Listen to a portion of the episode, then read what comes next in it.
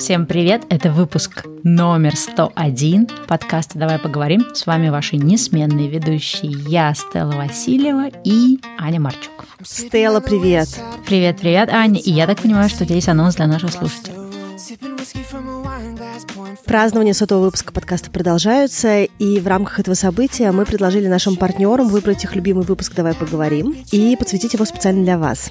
А партнер сегодняшнего выпуска — это Ink Factory, московская тату-студия. Кстати, раз уж у нас спонсор этого выпуска салон татуировок, давай обсудим тему, которую мы никогда не обсуждали. А что мы сами думаем про татуировки? Вот ты когда-нибудь думала сделать татуировку или нет? Но я хотела в какой-то момент сделать э, тату, какую-нибудь такую маленькую и эстетичную, где-нибудь э, либо на лодыжке, либо где-нибудь в каких-то таких вообще очень личных местах, и пока так и не сделала. Но мне вообще очень нравится, как э, некоторые люди в тату вкладывают достаточно много смысла, и даже в какой-то степени тату может фокусировать их на каких-то важных жизненных вещах, целях и тому подобное. Допустим, у меня есть хороший друг, который сделал тату с волной, и она ему напоминает о том, что мир непостоянен, если какие-то сложности в жизни случаются, случаются, то они все равно пройдут. То есть в какой-то момент времени волна их смоет, прилив, отлив э, и тому подобное. Это, кстати, забавно, потому что одна из версий моих, собственно, тату тоже была с волной, но она была связана не сколько, так скажем, с, изменчивостью жизни, а с тем, что когда серфинг вошел в мою жизнь, много чего поменялось вместе с этим, не из-за серфинга, но вот как-то совпали, да, события. И у меня всегда очень хорошие ассоциации со всем, что связано с океаном. Да, поэтому про татуировку, связанную с океаном, я думала. Ну, это, наверное, многие серферы на самом деле про это думают.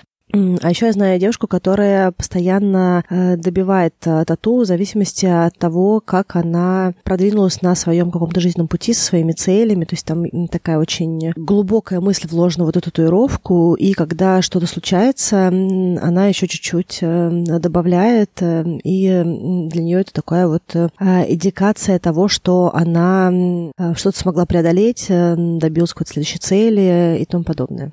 Кстати, забавно набивать татуировку под разные события жизни. Наверное, если бы я когда-нибудь решила сделать татуировку, у меня бы так и было, что в разные периоды мне бы требовалась какая-то новая татуировка. Но вообще, я так скажу, я ну, давно думала про татуировки, мне кажется, еще, может быть, даже с университетских или после университетских времен, но мне всегда было страшно за саму себя, что у меня поменяются вкусы, поменяется какое-то отношение к этому рисунку, и что мне он перестанет нравиться. Но, если честно, я тогда думаю про те идеи, которые мне приходили вот как раз в университетское время, я такая, ой, слава богу, что хотя бы то я не наносила, потому что сейчас мне не хотелось бы иметь татуировку. Но при этом к самим татуировкам у меня хорошие отношения, и в последние несколько лет я прям очень много об этом думаю, думаю о том, как бы выбрать такой рисунок в таком месте, что чтобы это было, ну, как ты знаешь, долговечно. Короче, у меня все время есть страх, что все, что я бы нанесла, я бы сейчас бы удаляла бы. Вот. Ну, не знаю, не знаю, может быть, и не удалила бы. Но хотя и статистика, что женщины в два раза чаще сводят татуировки, чем а, мужчины. Ну, что-то меняют в них, там, добавляют, убирают и прочее. Да, интересно, кстати, почему именно у женщин это так, хотя отчасти мне, наверное, это понятно, потому что мне кажется, что все таки татуировки, особенно, ну, вот сейчас, сейчас возможно, что-то меняется, но я вспоминаю, что даже 10-15 лет назад, мне кажется, татуировки ассоциируются с чем-то маргинальным, и если у тебя есть татуировка, ты какой-то, знаешь, такой странный, в общем-то, участник этого общества, и у меня даже были были какие-то мысли давно-давно, что сейчас нанесешь татуировку, а как потом ходить на собеседование, как работу искать, никто тебя не наймет с татуировками. Хотя в целом, например, особенно сейчас, я считаю, что татуировки, ну, если они как подобраны классные, они на самом деле могут очень сильно украшать тело, и мне на самом деле нравится и на мужчинах, и на женщинах татуировки. И я иногда смотрю на людей, которые очень сильно забиты. И хотя я понимаю, что я сама бы не решилась, но у меня нет ощущения, что эти люди какие-то маргинал. Ну, то есть, в общем, мне кажется, татуировка татуировкам рознь, хотя в целом все равно, мне кажется, в обществе есть такое отношение, поэтому, наверное, может быть, женщины чаще сводят татуировки, потому что к женщинам вроде как больше претензий по поводу того, как они выглядят, да, то есть, мне кажется, мужчина с татуировкой все равно воспринимается как-то, ну, более окей, чем женщина с татуировкой. Ну, кстати, мне тоже нравится, как некоторые татуировки выглядят. А, вообще меняется, мне кажется, отношение к татуировкам, особенно для России это характерно. Было много разных мифов, мне кажется, в 90-х, в начале нулевых. Сейчас все таки немножечко продвинусь в отношении татуировок и в том, как они могут выглядеть на теле. Кстати, появляется отдельный жанр, если говорить про женщин, это тату на растяжках, например, на животе или на ягодицах. Я как-то даже гуглила, как это выглядит, и некоторые безумно красиво получаются, там такие узоры, ну, просто фееричные, знаешь. И я думаю, что все таки такие вот э, вещи, они очень э, болезненные для некоторых женщин и сильно снижают э, самооценку, и, возможно, какое-то такое изменение, оно может дать дополнительный толчок в собственном каком-то внутреннем состоянии, да, какой-то работе над собой. Просто вот бывают такие штуки, которые мешают двигаться, и вот мне кажется, что, возможно, для тех женщин, для которых э, шрамы или какие-то растяжки очень эмоционально давили, татуировка может э, как-то изменить отношение с самим собой. О, да, я, кстати, тоже про такие татуировки читала. Я, например, помню, смотрела целую фотосессию, где татуировки делали женщинам, которым удалили грудь из-за рака груди. Это называется мастектомия или как-то так. И, соответственно, ну, у человека очень странное ощущение с тем, что у тебя была грудь, а теперь ее нет. И наносят очень красивые вот татуировки. И действительно, это немножко, ну, как-то, наверное, помогает тебе иначе на все это посмотреть. Вот.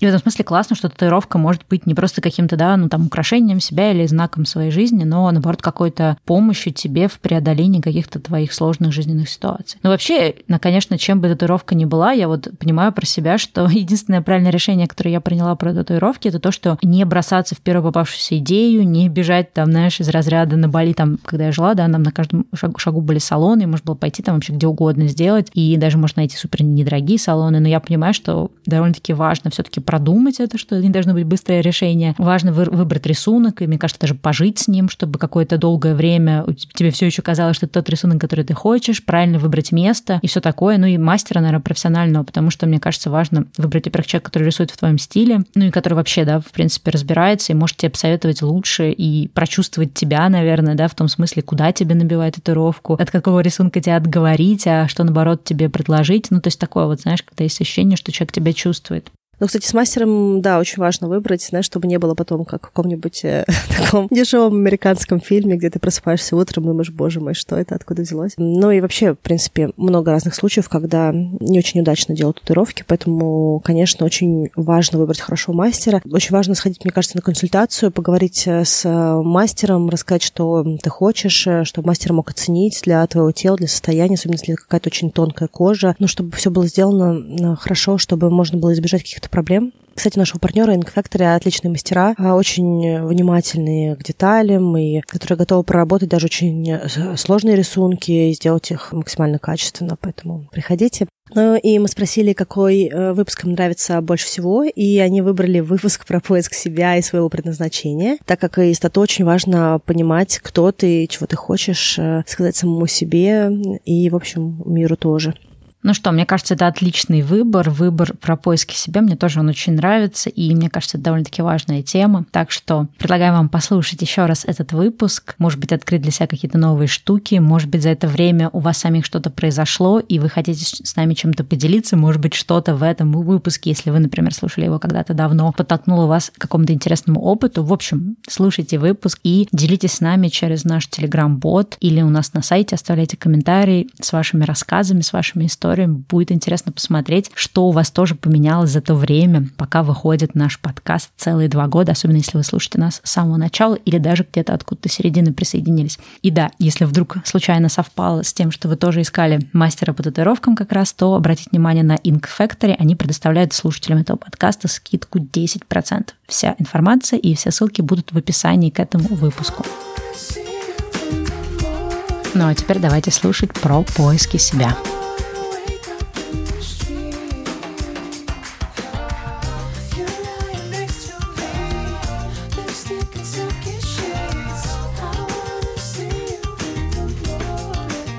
Всем привет! В эфире 20 выпуск подкаста «Давай поговорим». В эфире я, Стелла и Аня. Аня, привет! Привет-привет!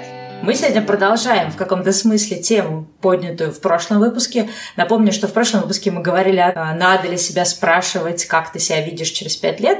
И ближе к концу выпуска мы как раз заговорили о том, а как вообще понять, чего ты хочешь от жизни, как разобраться, куда ты хочешь двигаться, да, если, например, твой текущий план тебя не устраивает, или, например, если твой текущий план еще не определен. Так что давайте сегодня об этом и говорить. Я хотела сказать, откуда для нас вообще взялась эта тема. Мы в последнее время замечаем, что очень много наших знакомых и друзей, которые либо пробуют новые вещи в своей жизни, берут паузы в карьере, уезжают в путешествия, пробуют новые хобби, либо задают себе постоянно вопросы, правильный ли путь я выбрал, нужно ли заниматься мне тем делом, которым я занимаюсь сейчас, которым я зарабатываю на жизнь, насколько это мое, не мое, и есть ли какая-то другая параллельная реальность, в которой я был бы более счастливым, я был бы более реализованным, и в общем и целом моя жизнь выглядела бы каким-то другим, более светлым, более насыщенным образом.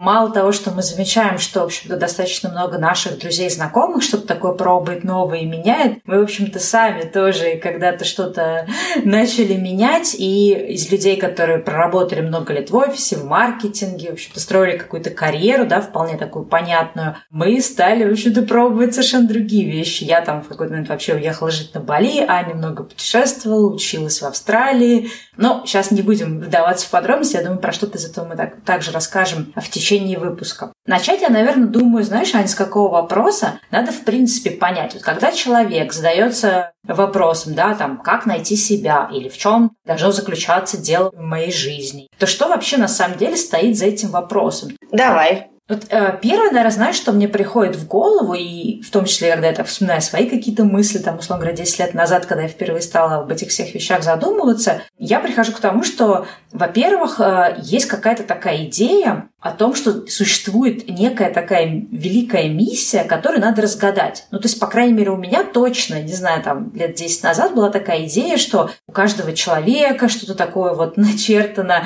ну, не в эзотерическом плане, а это может быть какая-то вполне там банальная миссия, да, но что-то, в общем, тебе где-то там написано, и тебе надо просто это угадать. И что это прям какой-то вот один ответ, что он обязательно где-то там существует, и все, что нужно сделать, это да, подобрать ключ к этому ответу. Вот скажи, у тебя было что-то такое похожее? Знаешь, у меня не было это в виде великой миссии, но я точно помню, как раз лет 10 назад, может быть, чуть-чуть поменьше, мне казалось, что есть какое-то дело, которое абсолютно точно будет идеально создано под меня, что-то, что, ну, если уж не предначертано судьбой мне делать, то оно максимально отражает то, кто я и как я максимально буду реализована в этом деле, да, такая абсолютная применимость, да, если так можно сказать. Я даже помню, что я сидела и рисовала какие-то майндмэпы того, какие у меня есть качества, что я умею, что мне нравится, что я любила делать в детстве, или какие-то другие такие вещи, которые должны были мне помочь приблизиться к какому-то, не знаю, моему определенному такому делу, а дело жизни.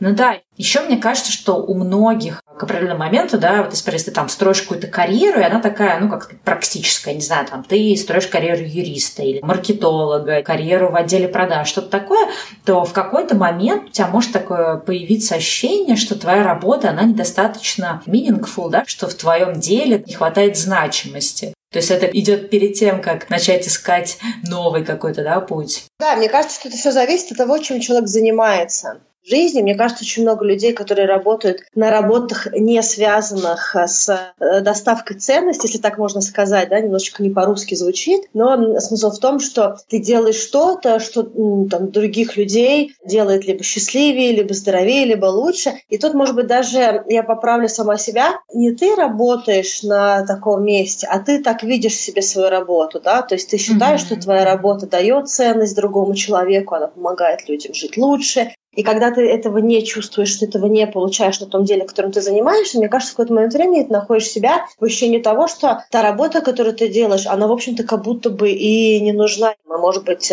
да, ты можешь давать больше, создавать лучше и прочее. Вы знаете, что интересно, вот если я вспоминаю там свой, например, какой-то путь, я, например, не выбирала университет, в котором я буду учиться, то есть это больше, да, был какой-то выбор моих родителей, но я, например, выбрала специальность маркетинг, как-то я достаточно быстро, интуитивно поняла, что это мое, то есть, можно сказать, в каком-то смысле у меня с маркетингом была любовь с первого взгляда, и ты знаешь, э, у меня много лет было ощущение, да, что я как бы не прогадал. Я, например, свою работу, то есть первые там, не знаю, 5-6, не знаю, сколько лет э, в маркетинге, я прям очень любила эту сферу, то есть у меня, знаешь, такое вот ощущение, что у меня не было к сфере, да, каких-то таких претензий, есть. Но вот именно в какой-то момент начались какие-то такие сомнения, что, может быть, это что-то не то, а может быть, да, где-то там есть другая, более правильная миссия. Но вот тогда, когда, да, у меня эти сомнения были, тогда еще вот не было такого прям, мне кажется, засилья э, разговоров э, про там, ну и вообще людей, да, вот такого, чтобы люди там меняли свою жизнь, так тогда еще не было. То есть это какой-то переломный момент, наверное, может быть, лет пять, да, случился, когда прям, ну, по крайней мере, я по своему окружению смотрю, да, когда люди там резко стали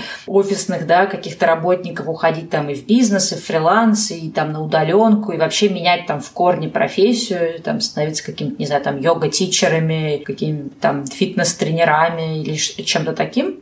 Я даже, знаешь, с этим вспомнила, что была такая лекция на TED о том, что вот все гоняются за поиском да, своего признания, своего какого-то дела жизни, своего какого-то такого вот хобби, да. На самом деле, что это все, в общем-то, неправильно, и вообще не надо гоняться, и надо просто как бы работать работать. А, с одной стороны, он у меня как-то, ну, мне было понятно, о чем это говорит, с другой стороны, у меня было такое возмущение, ну как же так, как же там страсти, призвание, зачем же это все отменять? Вот, но с другой стороны, когда вот я от, отматываю там на много-много лет назад, я понимаю, что да, это какой-то вот разговор отчасти тоже трендовый сейчас. И я вот, например, не уверена, что все те люди, которые так уж мучаются, да, на текущем месте и пытаются там супер там свой проект запустить или что-то такое свое делать, э, я не совсем уверена, что всем это реально надо. Ты знаешь, я, я так тебе скажу. Мне кажется, что пришел какой-то очередной виток изменения вообще формата работы. Я помню несколько лет назад, когда у меня был какой-то очень такой э, горячий период на работе, я э, поймал себя на мысли, что я объективно не понимаю, почему мы работаем в режиме 5-2. Почему вообще э, люди в современном обществе работают 5 дней, а отдыхают всего 2 дня? Почему не 4 и 3? Почему не 3 дня, работа 4 отдыхать. Почему так жизнь выглядит, что мы должны работать пять дней в неделю? И 8 часов в день еще, да, ну или больше. Да, от того, насколько ярко мне пришла эта мысль в голову, у меня прям, знаешь, было столько возмущения от этой мысли. Я понимаю, что раньше люди работали вообще, ну, там, да, если говорить про рабство, да, это вообще была круглосуточная, по-хорошему, да, там, бесконечная работа. Потом люди работали 6 дней в неделю. В какой-то момент отменили субботу, это была какая-то магия, что не нужно работать по субботам. Субботу отменили реально столетия назад, и почему сейчас мы все еще работаем 5 дней из 7.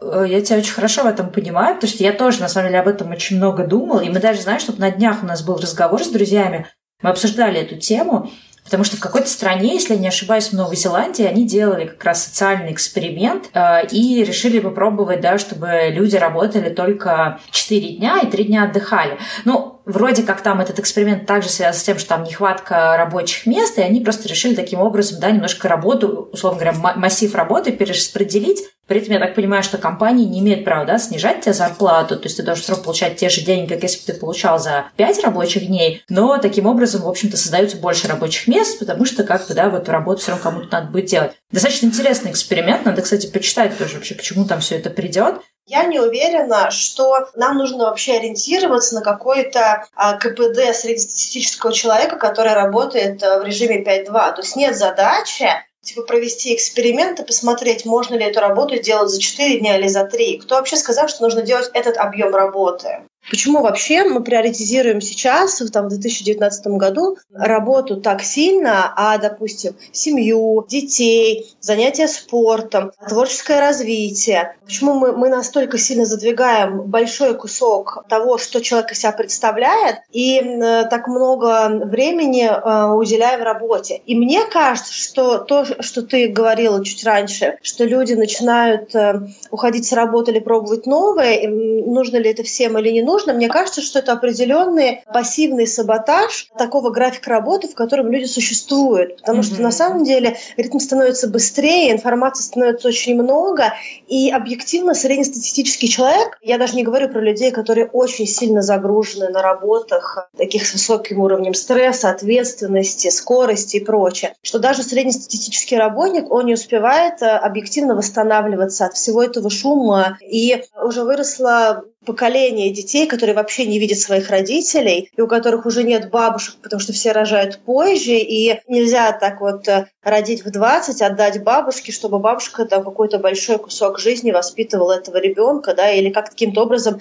жила прям так рядом, чтобы она могла хорошо вовлекаться в жизнь ребенка. В итоге получается, что Есть дети, которых по-хорошему вырастили няни, а родители они видели полчаса в день, когда мама там в один с вечера приходила с работы, и там папа, да, и все вот эти вот вещи, они вызывают очень много какого-то определенного протеста. Просто не все это выражают в виде протеста, все это выражают частично в виде поиска себя, поиска призвания. Но э, мне кажется, что если человек себе вообще задает вопрос о том, моя это работа или нет, а на самом деле очень важно ответить себе на вопрос, какой внутренний вопрос ты хочешь закрыть этой новой работой. Ну да, то есть проблема может быть в том, что действительно тебе нужна какая-то другая э, область профессиональная, да, или там тебе эта работа скучна, или проблема в том, что у тебя не хватает времени на там самореализацию своих каких-то вещей, или проблема в том, что ты просто там устал, выгорел, и у тебя уже нет сил делать то, что ты делаешь сейчас в том режиме, да, в каком происходит. Это на самом деле тоже первой важности вопрос. Не разобравшись с ним, в общем-то, сложно идти дальше в вопрос о том, а как понять, чего я хочу от жизни. Мне кажется, что сюда еще тоже вот что наслаивается вообще во всю эту тему, да, там, поиска себя, и то, что сейчас многие там экспериментируют, пробуют, меняют.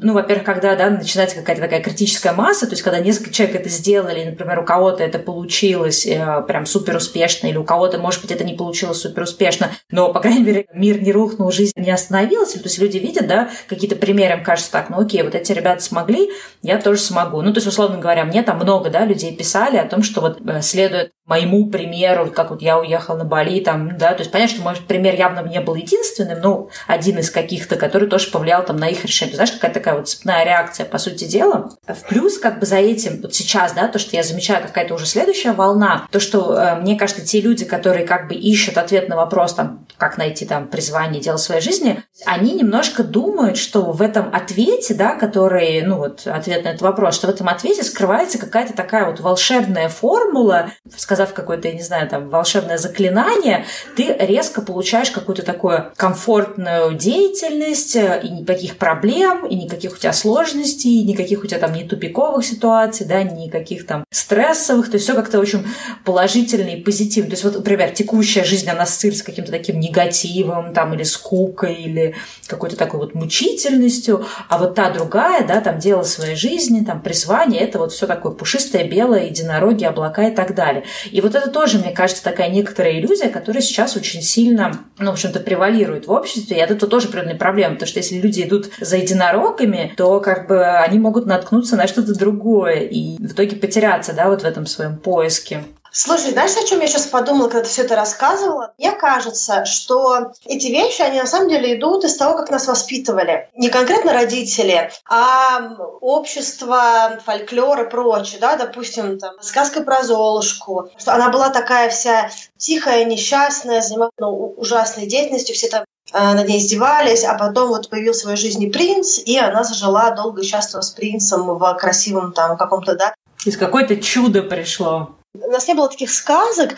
в которых ты, допустим, а, живешь на какой-то вещи, которая тебе не нравится, а потом ты делаешь шаг за шагом, шаг за шагом параллельно с этой жизнью, и хоба ты построил этот новый мир. И даже если абстрагироваться от сказок, где ты параллельно а, делаешь что-то неприятное и приятное, и в какой-то момент времени приятное превалирует, да, есть также вот этот вот эм, с точки зрения работы миф, который нам давали в детстве, что ты должен очень хорошо подумать а, в школе, в институте, а ты определился, этот же шаг настолько важен, от него же будет зависеть все, что дальше пойдет. Тяжесть этого решения, она настолько большая, и мне кажется, когда ты подросток, тебе постоянно об этом говорят. А что ты будешь делать в своей жизни? Точно знаешь, что это будет твое? Что ты понимаешь, что у тебя есть только вот а, один билет, и ты должен не облажаться с этим билетом. Проблема сейчас э, 20-летних, 30-летних, 40-летних людей, которые вдруг резко хотят что-то поменять, в том, что им все время говорят о том, что а, на моменте выбора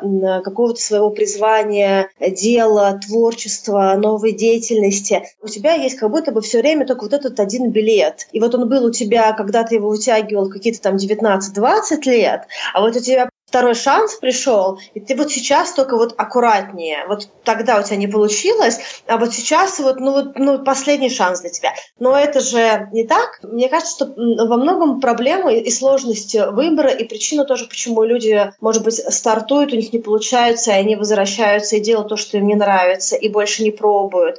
А, или что так люди долго стартуют, э, или что люди живут долго вот в этом ожидании какого-то счастья на контрасте, оно связано как раз с тем, что у тебя вот э, есть этот билетик, и ты его вот умнешь в руке и ждешь, когда ты можешь его обналичить, э, да, вот этой, этой новой карьеры. И тяжесть этого решения, она очень сильно блокирует какое-то движение. Ну да, слушай, это есть. И вот ну, то, что да, мы в самом начале говорили, в принципе, об этом, что вот идея о том, что это какой-то вот один вариант, да, то, что это какая-то одновариантная система, то есть получается, что э, стресс вот выбора, да, окей, например, я понял, что я сейчас в тупике, я понял, что там что-то мне надо менять, э, но тут передо мной встает новый стресс, что нужно вот найти там одно то правильное решение, да, и уж в этот раз его, в общем-то, как-то не зафакапить, не облажаться никак. И это тоже добавляет, в принципе, определенного стресса. Но я думаю, дальше мы еще поговорим, да, тоже про то, в общем-то, как э, выбирать, как вообще понимать, потому что я думаю, что одно дело, когда есть люди, которые, может быть, нащупали, да, идею о том, что текущие их не устраивает, они примерно понимают, куда они хотят, но им, например, страшно, это, в общем-то, одна история. Но я думаю, что есть еще огромное количество людей, которые там, где они сейчас находятся, они быть не хотят, да, но при этом они не понимают, что делать. Но видишь, да, мне кажется, что такой момент, что второй вопрос, который людям нужно себе задать, действительно ли я не хочу это делать? То есть действительно ли это прям совсем не мое, так что а мне не стоит этим заниматься вообще, да, то есть от чего сейчас мне нужно реально отказаться в этой работе? А нужно ли полностью с нее уйти? Нужно ли поменять мне дело? А нужно ли что-то изменить в этом деле? А действительно ли мне нужно искать какой-то магический остров, с которого я буду работать, какую-то новую, другую, более прекрасную работу? Ну вот знаешь, э, то, что вот я поняла, например, по своему опыту, что, ну, во-первых, нет вот этого правильного решения, нет никакой великой миссии, нет никакой такой, знаешь, главенствующей цели жизни, и э, сейчас я понимаю, что, в общем-то, постоянное какое-то э, размышление, для чего же меня на эту землю прислали, то есть эти вопросы, они полностью снимаются, когда ты просто занимаешься э, какими-то такими делами, которые делают твою жизнь интересными, наполненными, радостными. То есть это не что-то такое, что ни в, ни в какие моменты да, не будет у тебя вызывать проблем, сомнений или чего-то, но это что-то такое, где твой интерес, твоя какая-то вовлеченность в это дело, да, они просто перевешивают. В ответе там на сам вопрос, да, а что, что, вот, что же это, собственно, вот это вот дело, которое лишит меня сомнений про великую миссию, то тут нельзя никак э, прийти к этому рационально, нельзя никак где-то найти ответ да, в интернете на этот вопрос, нельзя, в общем, ничего это сделать. Самый простой путь, что ты просто набираешься смелости и про пробуешь просто все подряд. То есть вот как мне сейчас кажется, да, чем больше я там оглядываюсь на свой опыт, как я, условно говоря, там бросила там какую-то престижную, не знаю, перспективную карьеру,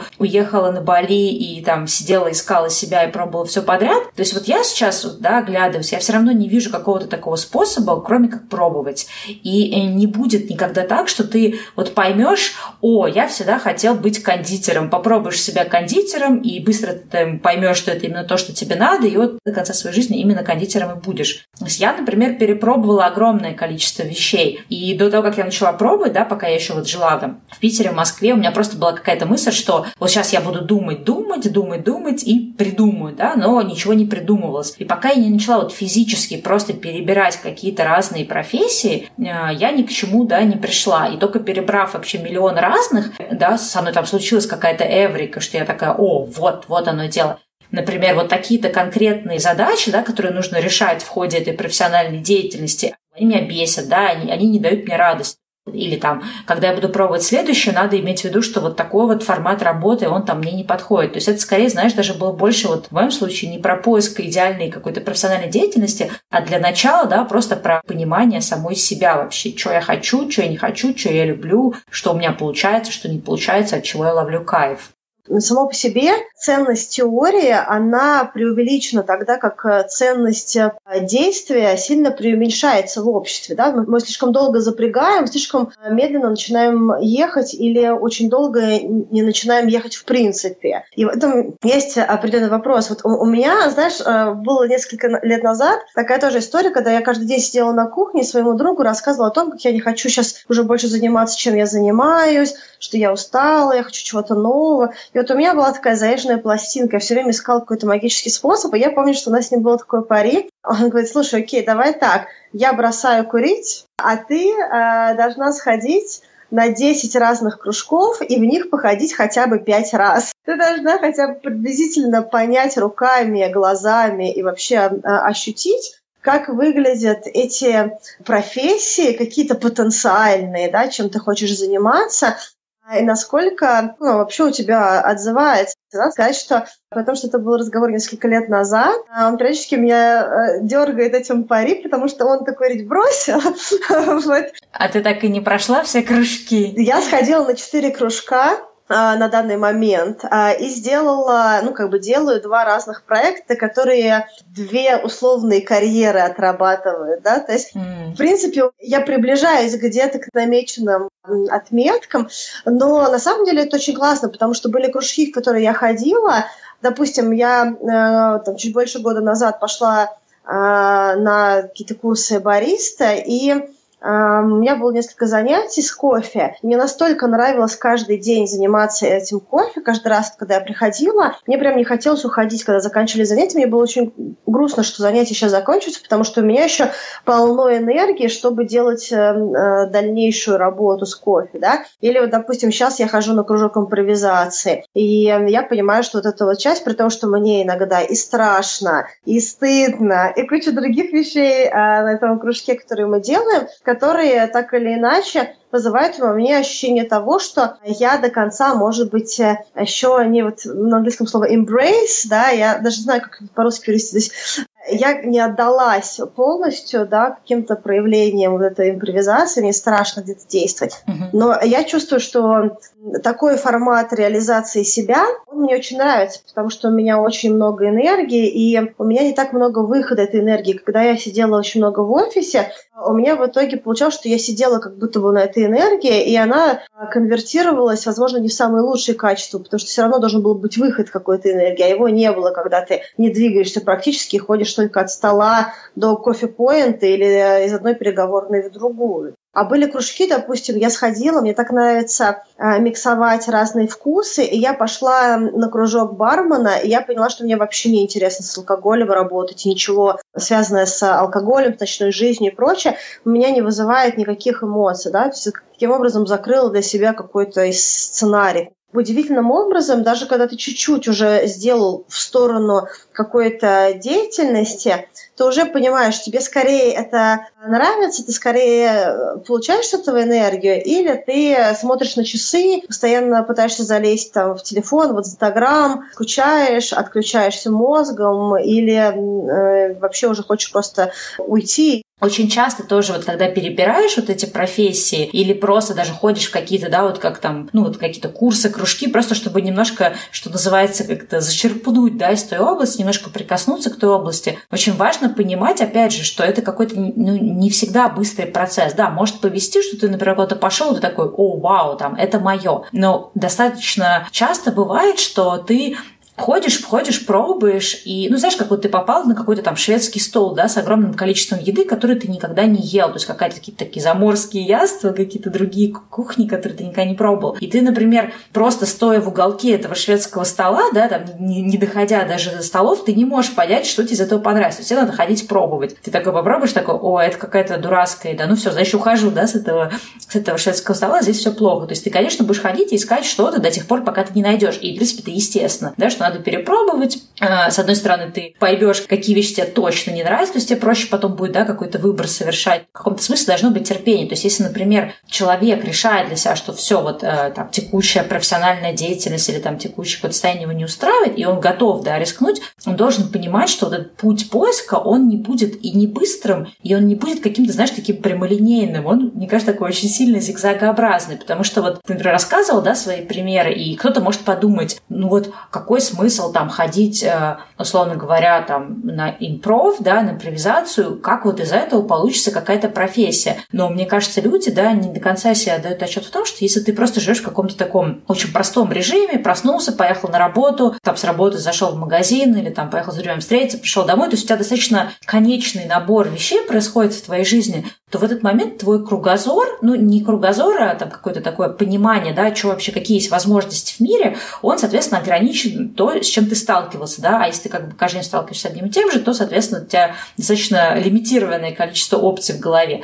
И когда ты начинаешь ходить просто вот на какие-то даже, знаешь, иногда вот э, совершенно, может быть, вещи, про которые ты там не думал, что я хочу вот этим заниматься, то есть просто это вызвало в тебе какое-то любопытство, интерес, туда пошел, даже там не планировал, да, например, он говорят, пойти на курсы кулинарии, не потому что собираешься там быть шеф-поваром, просто как, ну, интересно всегда было, да, там, как вот э, стать шеф-поваром, какой-то там вводный курс пошел, и ты, может быть, ты не станешь шеф-поваром, но, возможно, находясь в этой среде, ты можешь натолкнуться на какие-то, знаешь, вот смешанные профессии, пообщаться как, неожиданно с какими-то людьми, да, или что-то такое. То есть, чем больше там твой опыт э, жизненный обогащается, тем больше у тебя появляется этих возможностей. Знаешь, вот это есть идея о том, что у тебя расширяется, как это, периферическое, да, видение, или как это по-русски, у тебя как бы расширяется расширяется твой в каком-то смысле кругозор да, по этим вопросам, и ты просто начинаешь видеть больше возможностей. Вот это, мне кажется, тоже такой очень важный момент, э, которого, который люди не понимают, пока они вот на этот путь не встали. Очень много, много людей, которых я сейчас знаю, которые мне говорят, мне столько всего нравится, я не знаю, с чего начать,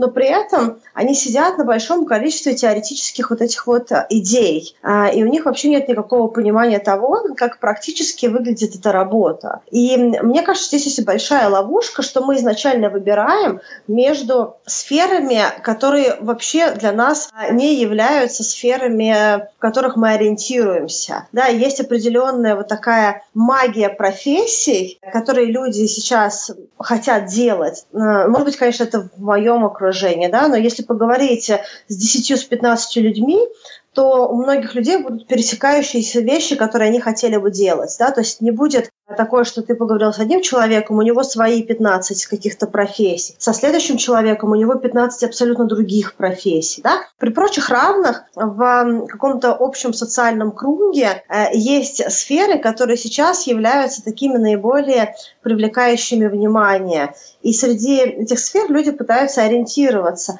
Но во-первых, есть куча профессий, которые, может быть, чуть менее романтичные, но на самом деле они могут больше подходить определенным людям, но они, может быть, не такие вот часто встречающиеся а, в обсуждениях в Инстаграме или в Телеграме или где-нибудь на Ютубе, да, то есть они просто вот какие-то профессии, которые забыты частично, либо вообще профессии, которые до конца еще в обществе и нет. На самом деле, если бы они походили бы хотя бы на какие-то курсы и поотбирали бы вот эти свои потенциальные профессии, а, возможно бы вообще все вот эти 15 условных профессий, они бы все были бы аннулированы, потому что они бы не подошли, мне, мне не были бы интересны. Но э, у нас нет вот этого вот э, навыка постоянно тренировать, отрабатывать гипотезы. Вот это такой вообще подход к жизни. Отработать гипотезу, двигаться дальше, он очень недооцененный. На самом деле возможности что-то такое попробовать прикоснуться, они существуют, но для многих людей они совершенно не очевидны. То есть для них совершенно не очевидно, что параллельно с любой работой ты можешь попробовать как-то начать э, приближаться и, что называется, ручками потрогать вот эту деятельность в обществе очень много мифов, как мне кажется, по поводу того, почему э, мы сейчас не пробуем. Да? Допустим, мы не пробуем, потому что у нас нет времени. Вот эта иллюзия того, что у нас нет на самом деле времени для того, чтобы пробовать новые какие-то хобби, профессии, она тоже, мне кажется, очень сильно людей а, отдаляет от принятия этого решения. Я, на самом деле, была такой человек тоже, да, чтобы, ну, как бы, да, ты не изучала, что есть какой-то вот а, а, один человек и другой человек, да, то есть я, я тоже, когда работала в офисе, в корпорации, я тоже себе рассказывала эти истории, что э, у меня нет времени, у меня нет энергии, у меня нет сил, а когда я буду ходить на эти курсы и прочее. Но на самом деле Правда в том, что время есть, и очень часто мы его сливаем на абсолютно бессмысленные занятия. Да, там полистать 40 минут Инстаграм или что-то еще. Я помню, что у нас на одном из курсов э, было такое упражнение – тебе дают файлик в Excel, и ты должен написать, что ты делаешь сейчас, то есть на что у тебя уходит время. А, ну, понятно, что как ты считаешь, на что он у тебя уходит, да? А, вот, да, тут тоже есть определенный зазор. Но ты хотя бы прописываешь вещи, которые ты делаешь, сколько у тебя уходит на это времени в течение недели, и кому можно делегировать эту деятельность, можно ли от нее полностью отказаться, от этой деятельности, если нельзя от нее отказаться, кто может ее другой делать, и как можно в максимально короткие сроки э, это дело скинуть. И ребята там писали кучу вещей. Но видишь, тут как бы люди просто делятся на тех, которые в какой-то момент поняли, что надо э, начать действовать, и дальше они исходят с того, что окей, вот у меня сейчас такие обстоятельства, да, как я могу из этих обстоятельств выжить максимально для себя там время или возможности, э, да, для того, чтобы там попробовать что-то такое параллельно поделать, еще что-то. А есть люди, которые просто сидят и говорят, у меня нет времени, и все, это проблема, и эта проблема нерешаемая. И они даже не пытаются, да, как-то думать, что называется, вне коробочки и пытаться как-то найти какие-то какие-то новые способы решения. Но вот я бы не стала его прям так сильно делить, потому что иногда это вопрос момента. Один и тот же человек сегодня может быть человеком, который не может увидеть в своем жизненном пространстве какое-то время на увлечение или на то, что можно часть работы отдать другому человеку. Иногда это просто момент, когда ты едешь домой, и ты понимаешь, вот где мое время на самом деле. Сколько раз у нас было, что у нас не было времени для того, чтобы что-то делать, нам казалось, что мы супер уставшие, а потом кто-то звонил и говорил, слушай, а ты не хочешь сейчас сделать вот это? И вдруг резко у тебя находится три часа времени для того, чтобы что-то сделать с каким-то приятным mm-hmm. человеком, а еще полчаса назад ты такой сидела и думала, блин, у меня-то вообще нет времени ни на хобби, ни на увлечения, ни на какие-то там другие вопросы. Но смысл в том, как бы моего вот этого посыла в том, что нужно принять, что у всех у нас есть время, как бы человек не был занят, а если его нет, то нужно посмотреть, на что оно уходит, и высвободить его, если вообще человек задается вопросом, как найти дело жизни. Mm-hmm. Мне вот очень понравилось то, что ты сказала по поводу того, что что если ты пробуешь э, новые какие-то сферы, новые кружки, даже если э, в этом кружке нет для тебя какого-то большого ответа, позволь тому, что тебе кажется интересным для себя, э, прийти в твою жизнь. Потому что чем больше будет разных вещей, которые тебе нравится делать в твоей жизни, тем больше у тебя будет дополнительной энергии для того, чтобы искать себя или искать новую сферу. Потому что если ты не получаешь энергию из работы, которую ты делаешь, если ты не получаешь энергию, когда ты приходишь домой, а ты только ее тратишь на то, чтобы готовить, убирать, кормить, делать уроки с детьми и прочее, то нужно понимать, что у тебя вообще не возвращается энергия, ее где-то нужно искать. И может быть какой-нибудь кружок рисования – это не дело жизни, ты не собираешься быть рембрантом. Но если это рисование дает тебе лишний заряд энергии, а энергия – это на самом деле все, что ты можешь дальше, да, если у тебя нет энергию, можно даже не искать дело жизни и новые сферы, потому что у тебя просто не будет ресурса для того, чтобы стартовать. То есть это как минимум, если уж это не будет территория, которую тебе хочется делать, именно как профессию, ты не видишь себе, тут хотя бы позволь себе получать энергию и радость оттуда, и, возможно, накопленные разные навыки, они каким-то образом соберутся в новую мозаику для тебя, и ты вдруг увидишь какую-то новую сферу, которую ты можешь сейчас для себя попробовать. Ну да, слушай, ну вот знаешь, я еще что поняла, мы уже пришли к тому, что нет единого какого-то способа, да, то есть единого, точнее, ответа про прозрение. Мы поняли, что, точнее, обсудили то, что надо просто все пробовать. Иногда, да, у людей какой-то тупик, а вот а, а что пробовать? А если я не знаю? То есть, ну, это часто я слышала, да, а вот я не знаю, что я хочу, а если я не понимаю? То тут, мне кажется, надо искать какие-то самые свои тончайшие вообще интересы, то есть что-то, что в тебе вызовет вызовет там какое-то любопытство, то есть какой-то, не знаю, какой-то вот хоть слабый интерес. Потому что для меня, вот, знаешь, это все как некий такой клубок. То есть ты вначале его начинаешь раскручивать, ты вообще не понимаешь, зачем я пошел там, на эти курсы, там, не знаю, лепки там или еще чего-то, да. Но вот этот клубок начинает разворачиваться, и у тебя появляются какие-то новые вот зацепочки, такой, ой, а вот теперь мне еще это, а вот еще про это хочу узнать. И чем больше ты узнаешь, тем больше тебе хочется, тем больше у тебя появляется каких-то интересов, увлечений, увлеченности, не знаю, хотелок и так далее. И вот я сейчас хочу сказать, что вот с точки зрения своего, получается, там, десятилетнего опыта поисков, размышлений на эту тему, я понимаю, что вот сейчас, сейчас, да, у меня есть огромное количество идей, куда могла бы развиваться моя карьера. То есть вот если 10 лет назад, причем, да, кстати, ровно 10 лет назад, я помню, что я сидела в офисе на своей работе в Bull и как раз приняла решение о том, что я уеду на Бали и буду там что-то такое про себя там понимать. И вот я помню, что тогда, 10 лет назад, я находилась в каком-то просто состоянии паники, что боже, боже, боже, а вдруг я никогда не придумаю, а вдруг я никогда не пойму, а вдруг мне там не дано разобраться в себе, и вдруг я так всегда буду мучиться, а сейчас я, да, в каком-то совершенно другом вообще гармоничном состоянии нахожусь. Но вот этот путь, э, это был путь там длиной в 10 лет. Ну, не в 10 лет, да, я там чуть раньше поняла что-то про себя, но а, здесь я хочу сказать, что вот 10 лет назад я была на состоянии, когда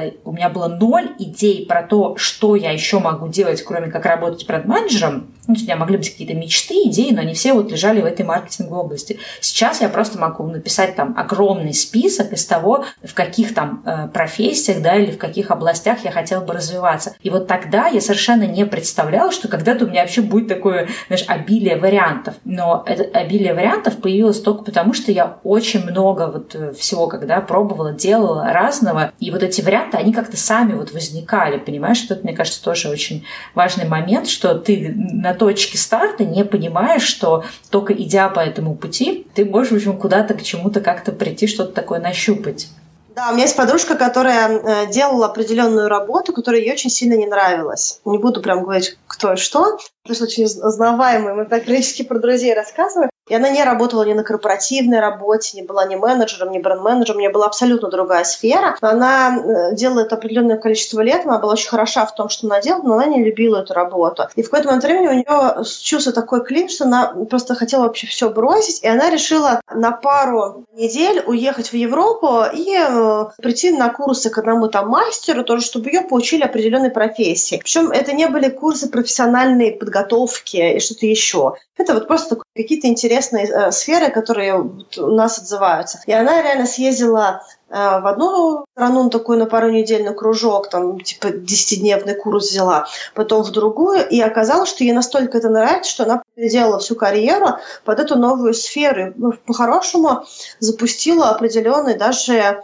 какой-то микротренд в том, что она делает, Хотя все начиналось просто того, что она устала, и ей не хотелось ехать просто в путешествие, чтобы гулять по городу, а она хотела поехать в путешествие, чтобы еще что-то новое для себя получить. Да, и последние там пять лет она занимается уже абсолютно новой сферой деятельности.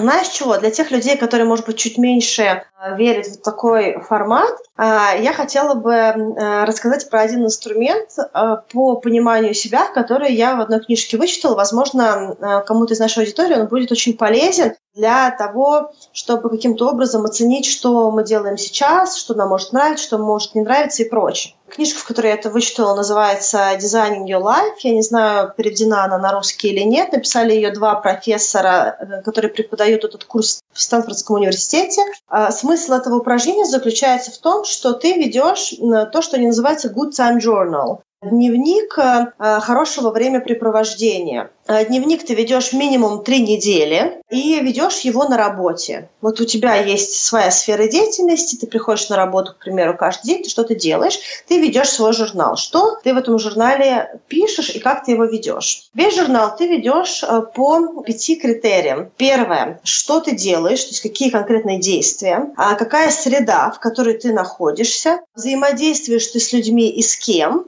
какие предметы ты используешь в этот момент, и э, если какой-то клиент или какой-то человек, кому ты сейчас помогаешь. По этим критериям ты оцениваешь те моменты, в которых тебе кажется, у тебя прилив энергии и сильный откат энергии. То есть вот есть у тебя, к примеру, 8-часовой рабочий день, что-то произошло, что тебе прям стало супер плохо, вот тебе прям не понравилось. Ты берешь, открываешь свой этот журнал, я думаю, что если вести его регулярно, это не будет много времени, да, это будет какие-нибудь там 2-3 минуты. И просто в него пишешь, что у тебя уходит энергия, когда ты взаимодействуешь с таким-то, таким-то человеком, ты делаешь такие-то дела, ты находишься в таком-то пространстве, к примеру, в переговорной или на своем рабочем месте. В этот момент используешь флипчарт и маркеры, в этот момент тебе стало там нехорошо, да, может быть, как бы тебе не нравится этот момент, да, и ты там помогаешь или помогаешь другому человеку. И когда ты начинаешь анализировать то, что происходит на своей работе, ты можешь понять, что, допустим, мне нравится эта работа, но мне э, каждый раз, когда мне нужно выступать перед кем-то, мне становится нехорошо. То есть э, мою работу омрачает, когда мне нужно выступать перед другими людьми, к примеру, да, либо мою работу омрачает, когда я много времени провожу с каким-то конкретным человеком, который занимается конкретной деятельностью. Вот эти все вещи вещи, они должны через какой-то промежуток времени,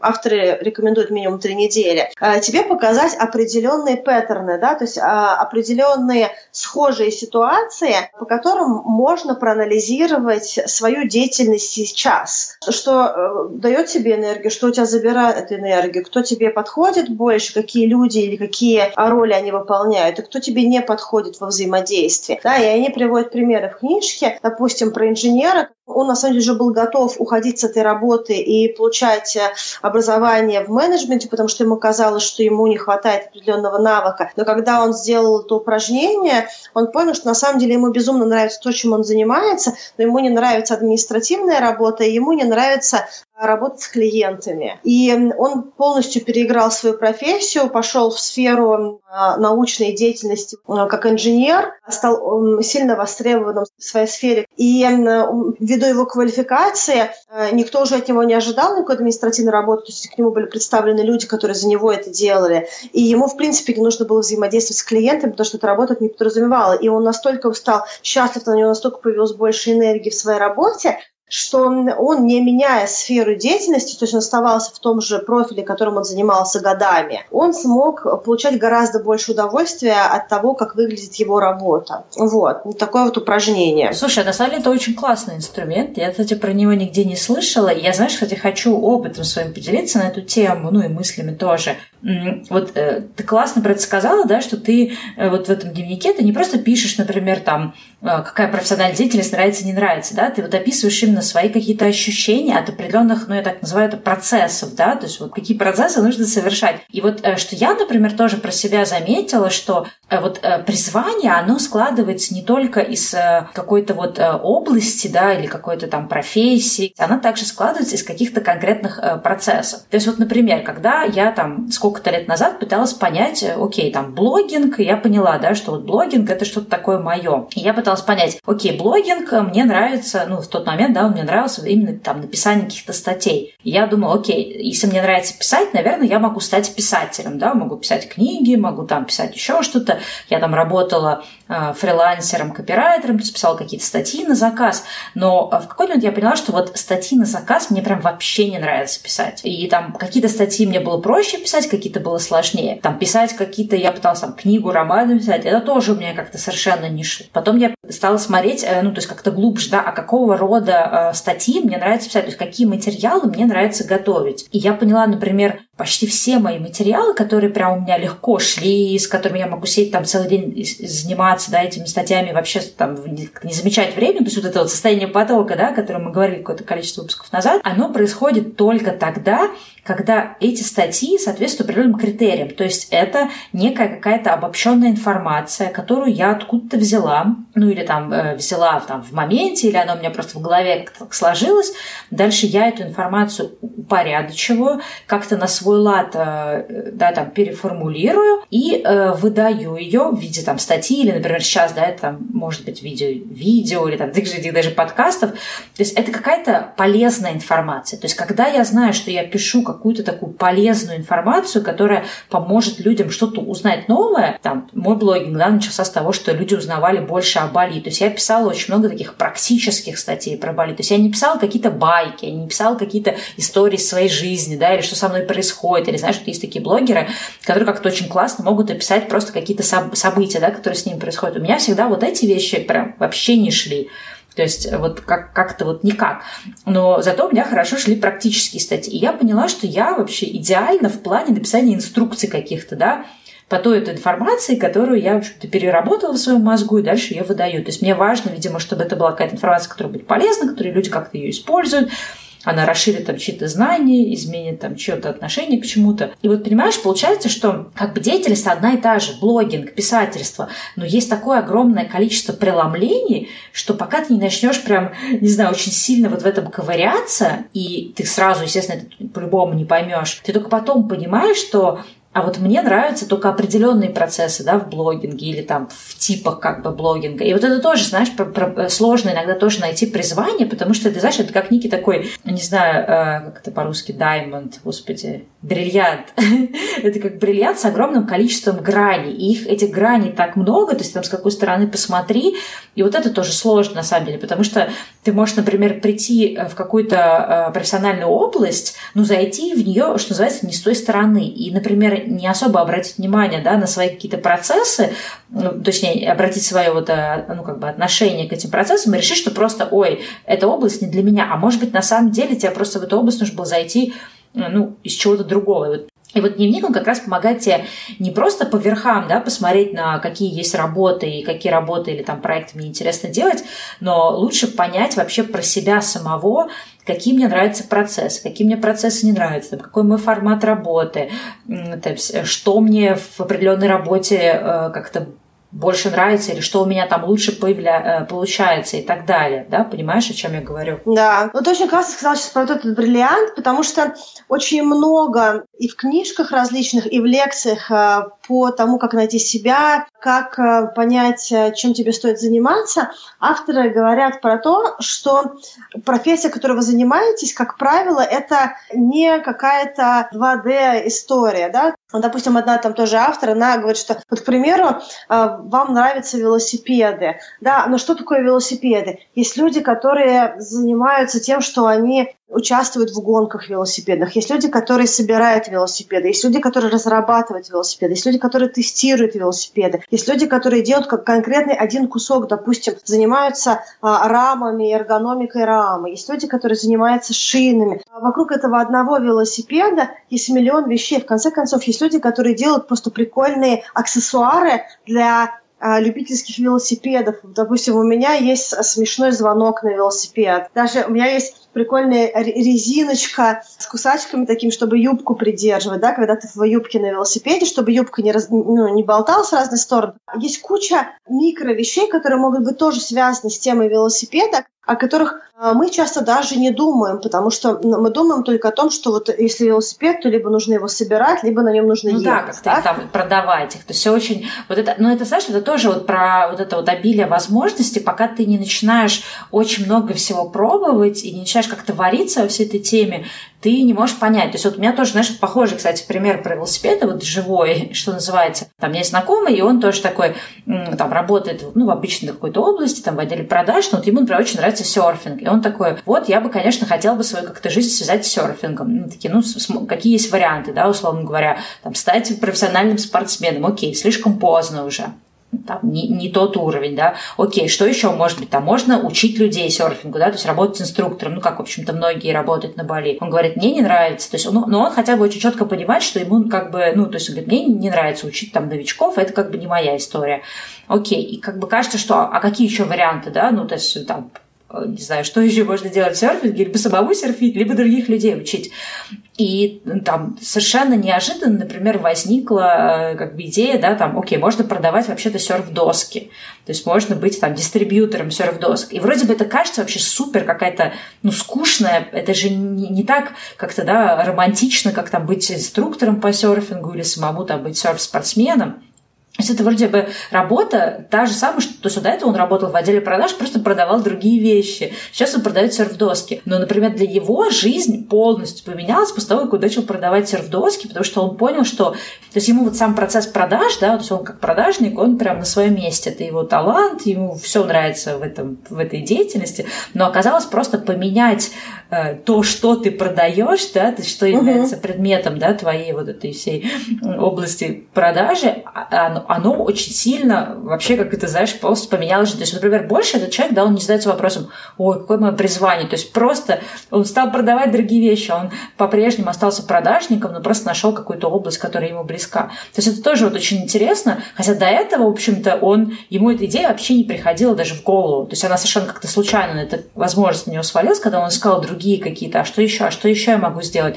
То есть пробовал, пробовал тоже разные штуки и понял, что, о боже, это же всегда вообще было на поверхности, да, просто стать дистрибьютором по продаже досок. Да, ты знаешь, как, как я бы даже это сформулировала, что люди ищут призвание, а на самом деле иногда им нужно найти в себе позволение. А нужно позволить себе быть ближе к той сфере, которая тебе кажется а, сверхромантичной или какой-то сферой мечты. Кажется, что она настолько далека, а просто позволь себе быть к ней ближе. Хочешь быть связанным с театром, да, вот тебе кажется, что ты хотел бы быть актером, связанным в театре, ты работаешь бренд-менеджером.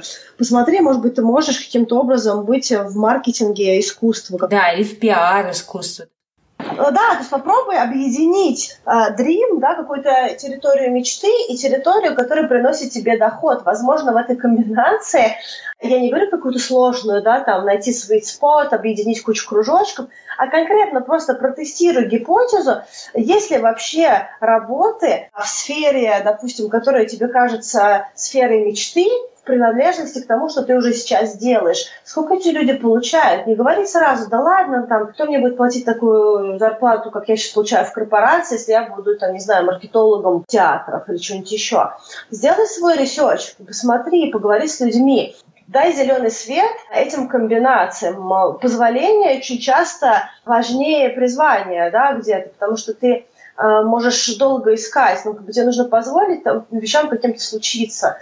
Я, допустим, знаю девушку, которая работала в маркетинге фармацевтическом, и ей было очень неинтересно. Сейчас она работает в союз мультфильме, и у нее вообще совсем другое отношение к тому, что она делает. Хотя она, она маркетолог, а у нее не поменялась сфера деятельности вообще, но у нее поменялось полностью э, то, что ее окружает ежедневно. Хотя, в общем-то, навыки э, маркетинговые, они применимая во многом в этой сфере. Да? То есть она занимает ту же самую должность, только она занимается абсолютно другой сферой и на нормальных деньгах, и ей нравится то, чем она занимается, ей нравятся люди, с которыми она работает, ей нравятся продукты, которые она продвигает. Не так сильно э, поменялась э, ее сфера деятельности, но очень сильно поменялась радость от того, что она делает ежедневно. В книжке, кстати говоря, которую я упоминала раньше, есть тоже пример по поводу того, чтобы узнавать чуть больше про сферы, которые нам кажутся романтичными, да, и дальше для себя понимать, а мы хотим к ним быть ближе, что нам нужно сделать, чтобы к ним быть ближе, и, или, может быть, нам нужно еще на что-то тоже посмотреть. Допустим, есть пример про женщину, которая открыла свое кафе, они говорят, что есть вот женщина один и женщина два. Одна открыла кафе, и она счастлива в своей этой деятельности, а другая открыла, и через какое-то время закрыла кафе. И они говорят, в чем разница между этими двумя женщинами? И э, он говорит, одна женщина, она просто открыла кафе, потому что ей показалось, что открыть кафе – это классная идея, а другая открыла кафе, но прежде чем открыть кафе, она походила по разным заведениям и поговорила с владельцами кафе. Просто перекинулась парой слов, поспрашивала их. Вот вы владелец, а что вам нравится, а что вам не нравится? Вы вообще довольны тем, что вы владелец кафе или нет? И они говорят о том, что иногда для того, чтобы принять решение о том, в какую деятельность проинвестировать свое время сейчас, ну и тем более деньги и прочее, а, нужно э, найти трех людей, которые этим занимаются, которые счастливы на своей работе, и найти трех людей, которые не счастливы на своей работе, и услышать то, что они хотят тебе сказать. Вот. И когда у тебя будет понимание того, с чем люди сталкиваются, позитивное и негативное, кто доволен, кто недоволен своими работами, у тебя будет очень наглядное представление о том, с чем ты вообще будешь сталкиваться в этой работе. И ты для себя можешь понять, твое это не твое, или, может быть, тебе нужно что-то скорректировать для того, чтобы минимизировать вещи, которые не совсем твои в этой деятельности. Вот как дополнительный вариант. Да, но здесь как раз вот тоже мы возвращаемся к этой идее вот этих процессов. Мне нравится, что ты сказала про это вот снова, да, про романтичные профессии, точнее, про наше романтичное представление про какие-то профессии. И это действительно так. То есть про очень многие вещи, которые мы, например, думаем, ой, классно было бы быть журналистом, или, например, а я бы хотела там быть, не моделью или актрисой первое, что приходит в голову про э, эти профессии, это какие-то такие вот поверхностные внешние штуки. Но для того, чтобы, в принципе, понять, да, какая там твоя, не твоя, может быть, профессия, вот, хорошо понять, а чем наполнен вот каждый день э, человека, да, который этим занимается. То есть, условно говоря, если я говорю, что я хочу быть моделью, то, наверное, я себе в голове, что я себе представляю? Я на обложке каких-нибудь там журналов, там в каких-то красивых одеждах и так далее. Но э, реальность, да, профессии модели заключается в том, что ты большую часть своей жизни проводишь в кастингах, в переездах, ты что, ты там живешь, не знаю, условно говоря, в квартирах с другими моделями, там у вас там, не знаю, там просто целая толпа в этой квартире, и пока ты там начинающая модель, а не какая-то суперзвезда, то есть твоя жизнь достаточно очень такая прозаичная. И вот э, то, что ты сказала, да, там, поговорить с людьми, там, которым нравится, не нравится. В принципе, искать информацию о том, чем наполнен каждый день э, этого человека. То есть, да, если у тебя нет возможности найти этих человек вживую, с ними там, э, вживую их расспросить, то надо искать там какие-то вот э, способы поподробнее, знаешь, заглянуть за кулис. То есть, про то, что я провела пример про модель, почему я про это говорю, потому что я вот какое-то время назад была подписана на канал девочки, она молодая девчонка, живет в Нью-Йорке, она э, модель, она пишет про какие-то бытовые моменты, там, какие-то правила, которые назначает, выкладывает там фотографии каком-то, как они живут. То есть, они там живут совершенно не как-то не там, не фешенебельно, не люксово и совершенно вообще не так. То есть их жизнь, она такая, на самом деле, очень жесткая работа, кастинги, отмены съемок, там, не знаю, какие-то требования, как ты должен выглядеть, что должен делать, что ты ешь, не ешь. И вот она, например, кайфует от вот этих всех процессов. я же, когда читаю, я представляю, если мне нужно было там 4 часа просидеть в очереди на кастинг, я бы, наверное, просто ушла бы в первые там 20 минут, наверное. Ну, окей, хорошо, может быть, час я просидела бы, у меня книжка с собой была бы. Вот. А она вот как бы от этого всего процесса получает кайф. И тут это очень важно, что ты как-то вникаешь в эту профессию, не знаю, может быть, там находишь каких-то людей. Сейчас очень, кстати, популярны, да, вот эти всякие микроблоги от людей, которые там, не знаю, там микроблог от стюардессы, или там человек, который, не знаю, работает там мясником, или, не знаю, учителем, э, там, не знаю, врачом, чем угодно. То есть очень много, да, сейчас появляется информация, очень много там интервью каких-то. И вот мне кажется, если, например, есть э, какой-то интерес в какой-то области, то надо прям вот копать, из чего состоит эта область чтобы для себя потом э, как бы, да, увидеть, насколько эти процессы, они как-то отзываются в твоей душе или нет. Угу. Потому что, э, например, условно говоря, по-моему, в каком-то, да, в прошлом, за прошлом каком эпизоде говорили, например, про подкасты, да, сейчас очень, ну, про какой-то огромный такой бум подкастов, и ты знаешь, мне даже очень много людей пишет прям, я вот там спросила у себя на канале, типа, ребята, кто хочет знать, как делать подкаст, там куча людей написала, да, да, мы хотим. Но я понимаю, что очень э, многие из этих людей, они представляют себе вот эту романтическую сторону, что вот ты пришел, там, поговорил, и выложил, и тебя другие люди слушают, и какие-то отзывы приходят. Но на самом деле иногда с тобой созваниваемся, и нам нужно час, чтобы просто раскачаться, да, то есть как-то вот бывает, что вроде у нас даже написан сценарий, мы подготовились, но вот как-то не получается стартануть. Там, я уж не говорю про монтаж, да, когда потом приходится там что-то вырезать, как-то, в общем, там, вносить какие-то правки там технические и прочее. То есть есть какие-то вот моменты, которые, э, они не видны, да, человек, который закулисный, и их очень много. И если человек, например, понимает, что там сидеть в очереди на кастинг или там проводить несколько часов э, за монтажом там файлов, да, ему не нравится, то либо у него должно быть какое-то решение, ну, скажем, монтаж, окей, это можно, да, кому-то переложить, но, например, очередь в кастинг ты не можешь переложить. И тут, наверное, надо быть просто честным самим собой. Если ты понимаешь, что вот какой-то такой процесс, который занимает много времени в этой профессии, не нравится, то, ну, как бы, надо просто сказать себе честно, что, наверное, это все-таки не мое, и что у меня были просто очень такие романтические представления, с которыми надо расстаться. Да, помнишь, мы тоже несколько выпусков назад э, говорили, когда про книжки, мы говорили про книжку этого Марка Мэнсона «Тонкое искусство пофигизма», где он говорит о том, что он на самом деле на каком-то этапе жизни хотел быть рок-звездой, но когда он понял, что быть рок-звездой подразумевает, помимо крутой романтической истории, что ты э, прыгаешь на сцене с гитарой, еще огромное количество репетиции в непонятных местах, в подвалах и прочее, или что нужно будет разъезжать с гастролями, у тебя толком не будет даже времени нормально выспаться, то есть постоянно на колесах, э, ну, в смысле, в движении. И э, тебе еще при этом нужно на первых этапах самостоятельно пробивать себе все эти гикс, да, когда нужно разговаривать с владельцами баров, пытаться, чтобы они тебя поставили в сетку, в программу и прочее. Он понял, что это вообще не, не то, чем он хочет заниматься. И что когда ты понимаешь вот эту неромантическую сторону профессии, ты решаешь, мое это или не мое. Если ты, допустим, актер, но тебе не нравится съемочный процесс, или тебе не нравится сидеть в очереди на кастинг, ну, наверное, тебе будет очень тяжело дальше двигаться, потому что ты будешь ненавидеть ненавидеть каждый шаг. И тут очень классно то, что ты сказала по поводу этих микроблогов, и что мне безумно нравится сейчас, вот конкретно вот в 2019 году, что постепенно уходим от полированной жизни, такой вот э, красивой всем, всей в лоске и блогах таких вот э, всех э, подготовленных практически дизайнерами, копирайтерами и прочее, до блогов, где люди искренне говорят, как выглядит их профессия. Да, что у человека есть возможность реально представить, а, что нужно делать, когда ты запускаешь то дело, которым ты хочешь заниматься, или когда ты вступаешь в профессию, которой ты хочешь заниматься. Какие есть красивые части этой профессии, ради которой ты готов терпеть какой-то дискомфорт, и какие есть вещи менее романтичные, которые никуда от тебя не денутся, а, если ты выбираешь вот именно такой путь.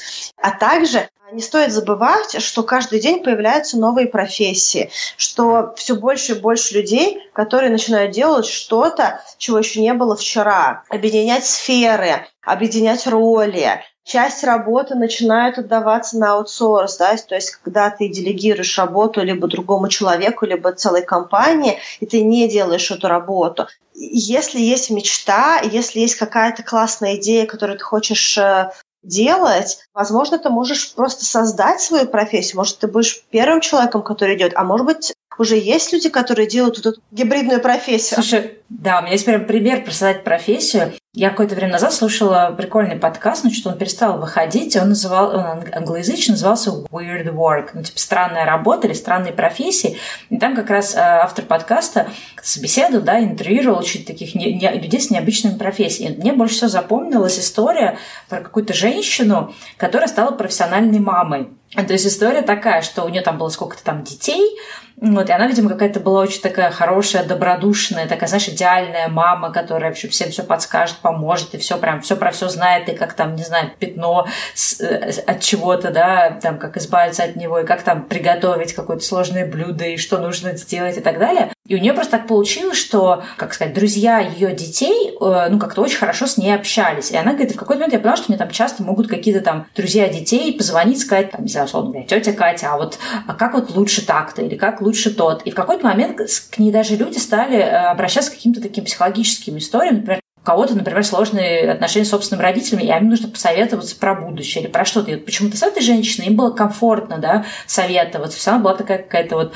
идеальная мама, и она в какой-то момент такая подумала и говорит, а я что-то решила, а что, я же могу, наверное, попробовать как-то это все монетизировать, что она была как на пенсии, и она просто через своих там друзей, вначале просто по каким-то знакомым, э, точнее, не через друзей, через детей своих, да, через э, друзей детей, разослала, сказала, ребята, я вот э, профессиональная мама, даю консультации про все. Вот хотите, вам там помогу, не знаю, спланировать свадебную церемонию, могу спланировать, да, обязательно день рождения там вашего ребенка, там, посоветовать. И, и вот у нее стали появляться, то есть как-то постепенно-постепенно сарафанным радио у нее начали появляться клиенты, ну, какие-то консультации. Говорит, иногда, говорит, просто люди хотят вот с кем-то поговорить. Например, там у нее были какие-то клиенты, у которых родители умерли, да, и, соответственно, у них нет вот такого взрослого человека, да, с которым можно поговорить, посоветоваться, и они к ней обращаются. То есть это такой, знаешь, какой-то полупсихолог, но и не психолог. Кто-то обращается, именно вот им нужно посоветоваться, как лучше поступить, по каким-то семейным вопросам, там, по каким-то вот бытовым. Когда ты слушаешь, кажется, ну, это невозможно, ну, кто будет за это платить деньги?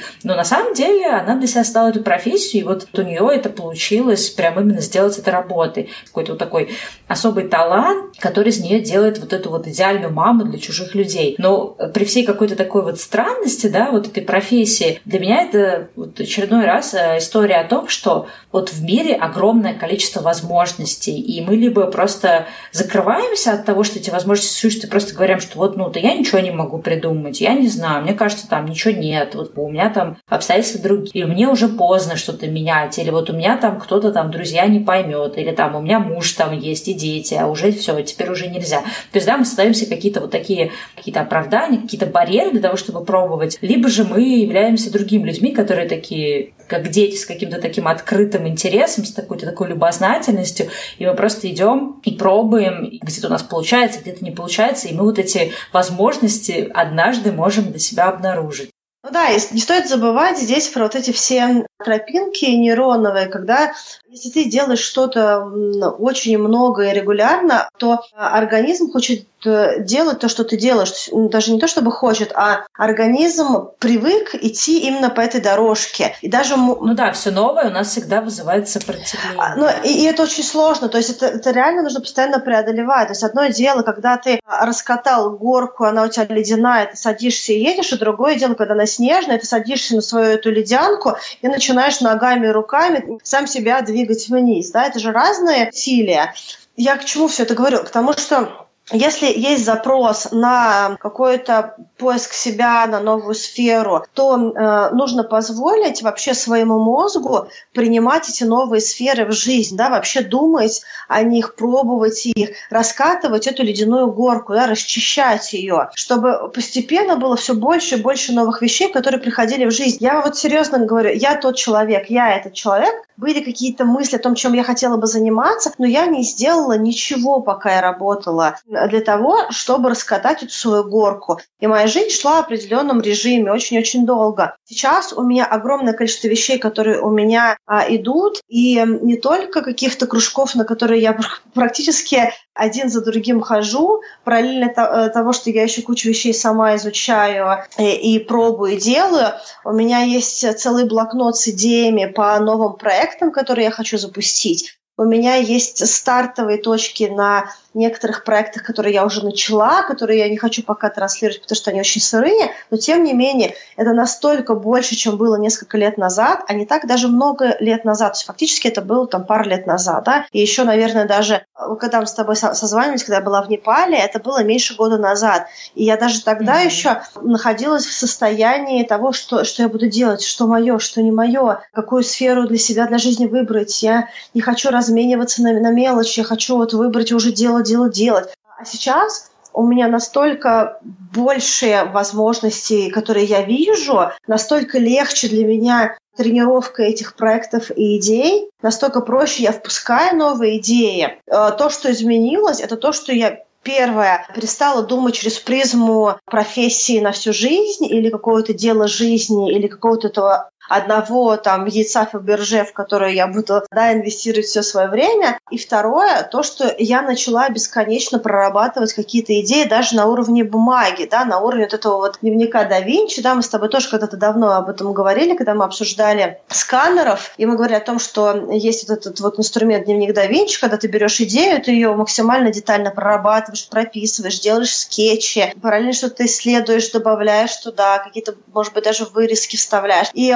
многие мои идеи, они прям обрели какую-то такую объемную форму уже сейчас, просто потому что я начала все это делать, прописывать, прорабатывать, и каждый раз мне приходит идея, я перестала их отметать и очень сильно критическим взглядом оценивать их применимость в обществе или то, насколько они взлетят, не взлетят, я просто позволила им вот как-то в моей жизни существовать и постепенно дорисовываться. И когда они будут прорисовываться чуть лучше, я буду давать им больше хода уже в э, реальное дело. И вот эта тропинка, она очень важна. Нужно перестать критически все свои идеи принимать. Вот когда мы работали в корпорациях, у нас был такой, ну, я думаю, все знакомы с этим инструментом, это не какой-то новый инструмент, да, но инструмент мозгового штурма. Когда ты садишься в одну закрытую комнату, у вас несколько человек, вы начинаете штормить ключевое правило мозгового штурма, что никто в этом пространстве не дает никаких критических замечаний, ни одной э, мысли или идеи, которая кем-то сказана. Да, то есть не нужно говорить, что ой, это не то, это не совсем нам подходит, ой, это не про наш бренд, ой, нет, это не сейчас, ой, это, наверное, будет слишком дорого. Нет, люди говорят, то, что приходит в голову. И первые 20 минут мозгового штурма – это абсолютная лажа. Это самые банальные идеи, это самые скучные варианты, это самые, возможно, какие-то уже а, отъезженный сценарий. Но чем дальше ты позволяешь а, мозгу работать и закидывать идеи в этом мозговом штурме, тем более интересный сценарий приходит. Просто есть один человек, который конспектирует все, что говорят люди, либо это просто под аудиозапись, потом кто-то это переносит на бумагу. Но фактически, чем дальше идеи накидываются, тем больше людей вовлекается. Обычно вначале это вообще один-два человека, кто все время накидывает, все остальные такие сидят и у них пока ничего не появляется, да, но, но чем дальше ты в мозговом штурме, тем больше людей вовлекается, тем больше идей приходит. Почему это приходит? Потому что есть тренировка, да, то есть ты уже прошел какой-то путь, да, раскатал свою эту ледянку, и нет критики. А ты не осуждаешь, ты даешь идеям, самым безумным идеям ход. Понятно, что, может быть, не весь этот э, список из, э, там, не знаю, 150 идей, которые э, пришли людям в голову на брейнсторме, он потом пойдет в какую-то реализацию. Но, во-первых, это уже что-то, что есть кинутое в пространство, оно даже уже перенесенное на бумагу. И иногда идеи из брейнсторма, они поступательно тоже запускаются, да, то есть, может быть, какие-то берутся вот сейчас, а через там полгода возьмутся другие из того же брейнсторма, потому что либо ты морально к этому готов, либо там твой бренд к этому готов, если мы говорим про, про работу такого рода, да, либо что-то еще. И вот эти мозговые штурмы, они очень классные для себя. То есть, если вы будете позволять себе вкидывать, записывать свои вот эти вот бесконечные идеи, которые к вам приходят, э, идеи станут более интересными, и вы сами позволите себе мечтать читать и создавать, да, и постепенно где-то дорисовать, может быть, какую-то реальность, которой сейчас у вас нет в жизни. Слушай, ну вот здесь, знаешь, что я хотела тоже сказать, что, э, ну напомнить еще раз, наверное, мысль, которую мы, в общем-то, какой-то красной ниткой ввели, что если, например, страшно пробовать новое, то надо этот страх, что с ним делать, то есть потихонечку, по чуть-чуть какие-то вещи пробовать. То есть там э, вариант, да, как я, например, сделала, там бросила все, уехала на Бали и там начала пробовать каких-то миллион работ фрилансов и искала себя, пока не нашла. Это такое, ну, для многих людей это ну, непростой, да, вариант. Э, и не все это могут сделать. Хотя я до сих пор считаю, что это все равно более эффективный вариант, потому что ты, ну, как бы... Очищаешь. Для свободы, и, да, свободное время, то есть ты, как знаешь, как с чистого листа начинаешь. Но э, э, я понимаю, что, в принципе, не для всех, да, этот вариант. Но сейчас вот то, да, все то, что мы говорили, сейчас огромное количество информации про разные профессии, сейчас можно что-то параллельно пробовать, да, то есть как-то начинать, начинать это параллельно, дальше уже смотреть. То есть, знаешь, такой более какой-то безопасный вот вариант. И мне кажется, во всем этом самое главное просто э, помнишь, что надо просто пробовать пробовать. То есть нет никакой хитрой милюли, вы никогда мозгом там рационально да, ничего не придумаете, не поймете, э, ничего такого так вам, знаешь, какой-то я помню, когда я еще вот сидела до того, как я все бросила и пустилась в дауншифтинг, у меня была тоже такая идея, что сейчас я вот придумаю, мы еще, знаешь, с Катей это называли, сейчас мы придумаем план Б, и тогда вот мы все бросим, бросим работу и начнем заниматься вот этим планом Б. Но, к сожалению, план Б может никогда не прийти. И до момента пока я, да, там уже не оказалась на Бали спустя какое-то время, то есть не находилась там до дауншифтинге, мне не начали приходить хотя бы первые идеи. И они начали приходить только после того, как я вот начала прям пробовать, то есть ручками, да, какие-то вещи делать.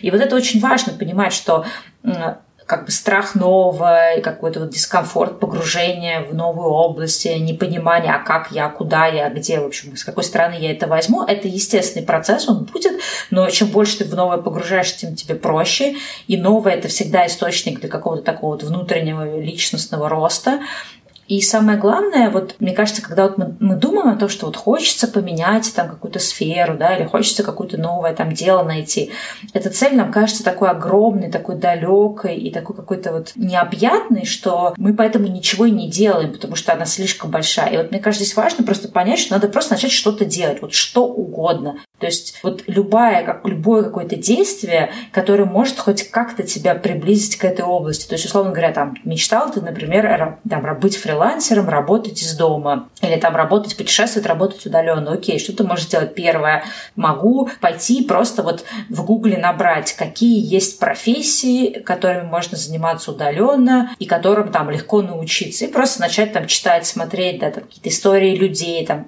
изучать.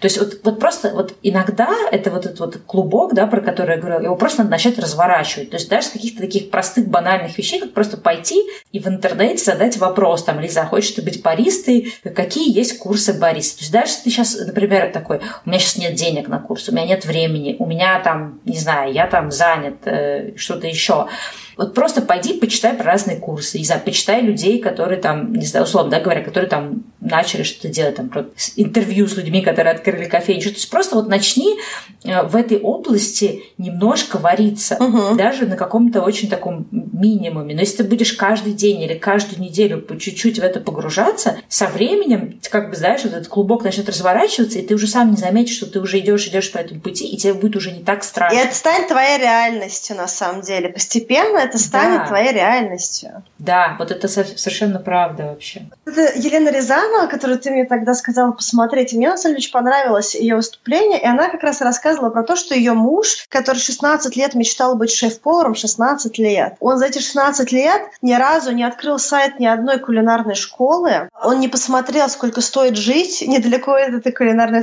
школы, сколько стоит обучение, что нужно, чтобы туда поступить, ни с кем не поговорила шеф-поваров. То есть у него просто была мечта. И он этой мечтой, на самом деле, просто припарковал свою жизнь шеф-повара на 16 лет. И, кстати говоря, там, забегая вперед, он сейчас успешный шеф-повар. Но ему потребовалось 16 лет, чтобы трансформировать вещь, которой он хотел заниматься, в реальность. И это так много лет. Но так, если подумать, да, 16 лет — это, в общем-то, возраст достаточно уже взрослого человека. Все потому, что он не делал этих вот микрошагов, да. Вот эта Елена Рязанова, она тоже очень классную вещь говорит. Она говорит о том, что мы переоцениваем способность предсказать э, наше будущее, да, то есть мы, мы и чего мы хотим, толком до конца не можем сформулировать, да, ну, невозможно понять. И мы недооцениваем того, что может дальше случиться. А нам кажется, что планирование сильно важнее, чем то, что дальше за ним идет. Но если посмотреть даже вот на то, что в пространстве было создано, к примеру, там изначально Viagra, которая вполне конкретную задачу сейчас решает, она изначально была средством астенокардии, да, и усилия были людей потрачены на то, чтобы разработать продукт для определенной задачи. Но в итоге огромные деньги зарабатываются целая индустрия практически вообще от другого, от другой проблемы. Но э, если бы они, может быть, зарабатывали конкретно изначально то, от чего она сейчас э, действует, возможно, они бы никогда бы до нее бы и не пришли бы, да, возможно, бы по-другому вообще путь выглядел. И очень много, если посмотреть истории людей, которые чего-то добились, и, и того, как они стартовали, они говорят, ну, изначально я хотел вот сделать вот так вот, а потом получилось, что это вылилось вот в это вот. Мы не в состоянии понять, как наш следующий шаг трансформируется в наше будущее. И невозможно этот план прочертить, так, чтобы точно прийти с пункта А в пункт Б очень сильно конкретно через там 3, 5, 7, 10 лет. Да? И тоже вот пример, который приводится в лекции, что многие люди, которые сейчас в успешных отношениях, они не знали, что сегодня ты познакомишься с мужчиной, с которым ты потом проживешь 20 лет. Да, ничего не предвещало начало этих отношений. Ты никаким образом не мог спланировать то, что вот этот конкретный человек придет в твою жизнь и настолько сильно ее изменит в хорошую сторону, да, сделать тебя там, человеком в счастливых отношениях. То же самое с определенным делом жизни. Ты не можешь спланировать, что вот сейчас придет дело жизни, которое сделает тебя супер-мега счастливой, счастливым, просто вот от того, что ты его красиво так вот спланируешь прям по пунктикам, и оно вот именно так, именно в этих же шагах и этапах будет дарить тебе счастье. Вот счастье первого этапа, счастье второго этапа, счастье третьего этапа и так далее. Да? Но просто куда ты идешь, пробуешь то, что отзывается, получается, не получается, пробуешь новое, отзывается, пробуешь новое, не отзывается, пробуешь новое. Ну, как бы, и где-то в какое-то времени приходит вообще, возможно, даже сотая какая-то абсолютно другая профессия, и она тебя делает счастливым. Вот, это невозможно спланировать. Да. Слушай, ну что, мне кажется, на этой ноте можно подводить итог сегодняшнего эфира. Как ты считаешь? Что ты считаешь, вот а, какая-то одна, одна штука, которую нужно вот взять на карандаш? Ну давай ты тогда первая говори, а я сейчас еще подумаю, какая может быть основная мысль. Слушай, ну моя основная мысль, которую я хочу сказать, что нужно постоянно отрабатывать гипотезы тех вещей, которые нам кажется, что нам будут интересны. Если вам кажется, что вам интересно быть бариста, ну, попробуйте что-то в этой сфере сделать. Если вам кажется, что вы хотели бы быть балериной или быть связаны с балетом, каким-то образом интегрируйте это в свою жизнь. То есть нужно отрабатывать гипотезу того, что будет нашим или не нашим, что мы берем в нашу жизнь, а что мы отпускаем свободное плавание и отрабатываем следующую гипотезу. У меня была мысль, даже, может быть, не совсем из того, что мы говорили, но она тоже где-то там присутствовала. Я хотела просто сказать о том, что вот любой такой глобальный процесс жизни, и вот вспоминая себя там 10 лет назад, когда я принимала решение уйти со своей вот этой маркетинговой работы, попробовать что-то такое новое внутри себя обнаружить, э, вот эти процессы, они всегда связаны с каким-то огромным страхом, опаской за будущее, а вдруг получится, не получится. Это все естественные процессы, они есть у любого человека, но как человек, который этот путь прошел, нашел, оглядываясь назад. Совет, который я бы дала любому человеку в похожей ситуации, дала бы себе бы самой там десятилетней давности, просто иди вперед. Даже если, например, все не сложится так, как ты себе представляешь на первых этапах, ты все равно себе будешь благодарна за этот путь, потому что это путь определенной такой свободы. Сейчас, например, у меня не какая-то, может быть, безоблачная жизнь, все четко и понятно. Все равно какие-то бывают сложности, бывают какие-то разные моменты. Но когда ты занимаешься чем-то, что тебе интересно, что у тебя откликается, от чего ты чувствуешь там отдачу, самореализацию, все вот эти проблемы, они все равно уходят на второй план. И когда тебе нравится сам процесс, да, то есть сами вот эти вещи, которые ты делаешь, негативные моменты, они скорее приходят, уходят, но они не делают твою жизнь какой-то там несчастной или еще чего-то. И поэтому все эти страхи, которые они, нас как бы, да, останавливают вот на первом самом этапе и не дают нам двигаться или, например, не дают нам продолжать двигаться, да, там искать, пробовать, их нужно, в общем-то, как-то запирать в коробочку, просто идти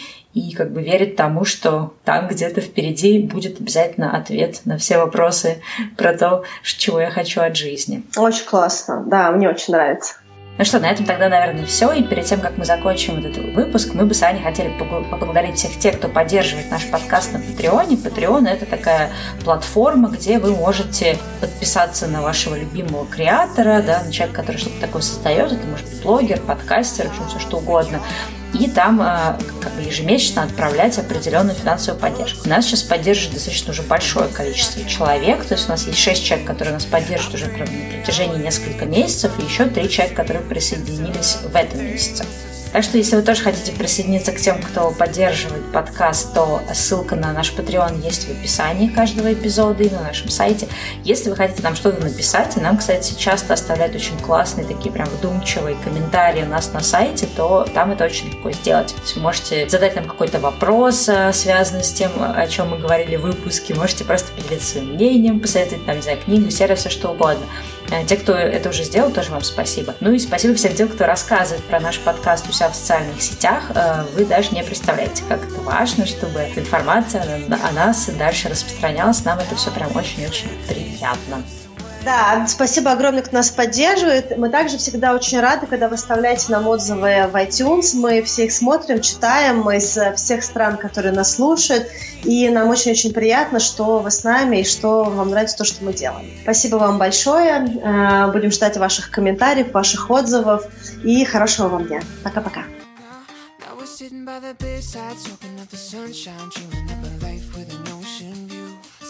to our timelines, sharing all the good finds, laughing at the things that we used to do.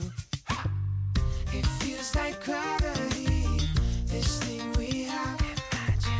You push away, then pull me back. Oh, you keep on leading me to where you're at.